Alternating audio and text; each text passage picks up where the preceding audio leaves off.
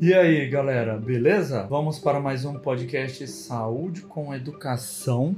E hoje nosso tema principal será cadeia cinética, cadeia cinética aberta e cadeia cinética fechada. Beleza? Bom, os movimentos eles ocorrem envolvendo várias articulações que realizam vários movimentos, né? Quando isso ocorre, diz-se que existe uma cadeia cinética, ou seja, uma cadeia de movimentos que está acontecendo. E é sobre isso que nós vamos falar agora, né? Um, um dos primeiros pesquisadores a falar sobre esse conceito foi o Stengler em 1995. Depois eu vou deixar o, o link de um, de um artigo onde o Stengler ele é citado, tá bom?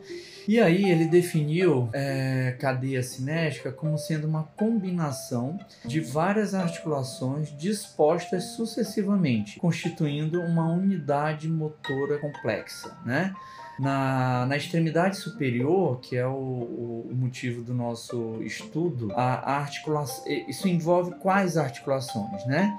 Então, envolve as articulações escápulo-torácica, acromioclavicular, externo-clavicular e glenomeral. Todas essas articulações formam uma cadeia cinética. Nos movimentos realizados pelo ombro, envolvem né, é, é, boa parte, né, se não quase toda todas essas articulações. Então, gente, para fins de reabilitação foram definidos é, esses tipos de exercício, né? Esses exercícios de cadeia cinética aberta e cadeia cinética fechada. Onde? Vamos, vamos, vamos definir agora, né? Onde a cadeia cinética aberta ela ocorre se o segmento distal não estiver fixo, o peso corporal não for suportado ou a resistência externa for desprezível, uma vez que você consegue vencer vencer essa resistência. Então isso é cadeia cinética aberta. Resumidamente, quando o segmento distal está livre no espaço, executando o movimento. A cadeia cinética fechada, ela ocorre quando o segmento distal ele está fixo, o peso corporal é suportado pela extremidade ou a resistência externa ela é considerável e não é capaz de vencer. Resumidamente, quando a extremidade está fixa, né, presa numa parede ou no chão ou em um aparelho qualquer, né? O, o autor que eu falei anteriormente, o Stendler, né, ele observou que os exercícios de cadeia cinética aberta, eles exibiam velocidade que envolvia mais movimento livre e menos estabilização, enquanto os exercícios de cadeia cinética fechada, eles exigiam maior estabilização e menos aceleração. Então, gente, isso é um ponto crucial, né, importantíssimo, quando a gente vai definir que tipo de cadeia cinética eu vou utilizar para aquele determinado paciente, para aquele determinado é, tratamento. Então, se eu quero, naquela fase do tratamento, movimentos que envolvam velocidade e menos estabilização, então eu vou optar por exercício em cadeia cinética aberta. Se eu quero, naquele momento, é, exercícios que envolvam maior estabilização e menos aceleração, né? Então eu vou utilizar exercício em cadeia cinética fechada.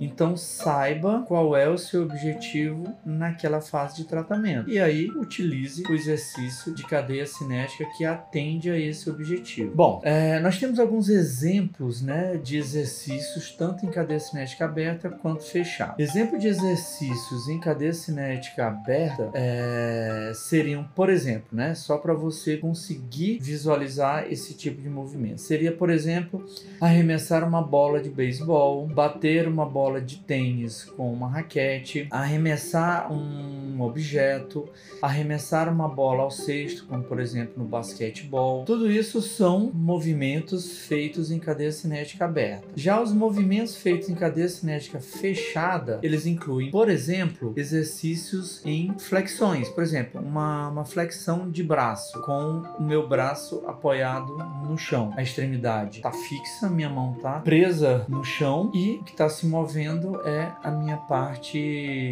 proximal, né? Então esse é um um exemplo bem clássico de movimento em cadeia cinética fechada. O Stendley né, e, e outros autores, eles, eles admitem que, que essa classificação de atividades funcionais como cadeia cinética aberta ou cadeia cinética fechada, às vezes ela é difícil né, de, de se distinguir qual é aberta e qual é fechada.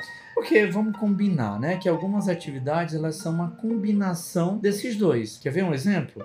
É, imagina é, um paciente que utiliza muletas para auxiliar na sua marcha. Nesse, nesse movimento realizado com as muletas, nós temos aí uma combinação de cadeia cinética aberta, quando as muletas, é, é quando as muletas avançam para frente, e cadeia cinética fechada, quando elas ficam apoiadas no chão para que todo o corpo se movimente para frente. Então vejam, isso é uma cadeia cinética.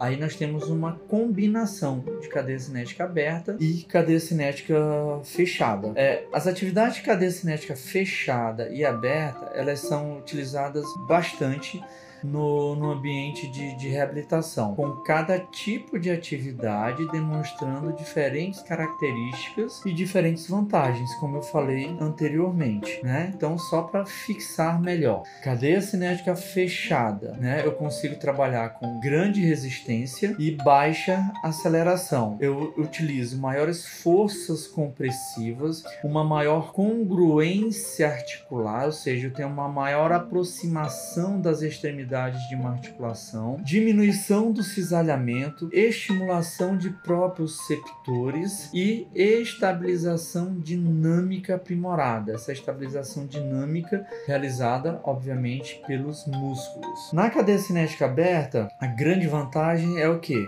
Grandes forças de aceleração, porém com baixa resistência. Forças de rotação vão estar presentes promoção de uma base estável, deformação articular mecano-receptora provocada por, essas, por esses movimentos de aceleração e eu vou ter classicamente o que? Aceleração concêntrica e desaceleração excêntrica. E maior assimilação da função, maior assimilação do gesto, que é muito utilizado nos esportes. Beleza, galera? Bom, gente, espero que vocês tenham entendido é, sobre cadeia cinética aberta e cadeia cinética fechada. Agora é só pôr em prática esse conceito, beleza? Lembrem-se, estudem a qualquer momento, em qualquer lugar, quantas vezes vocês quiserem. Valeu!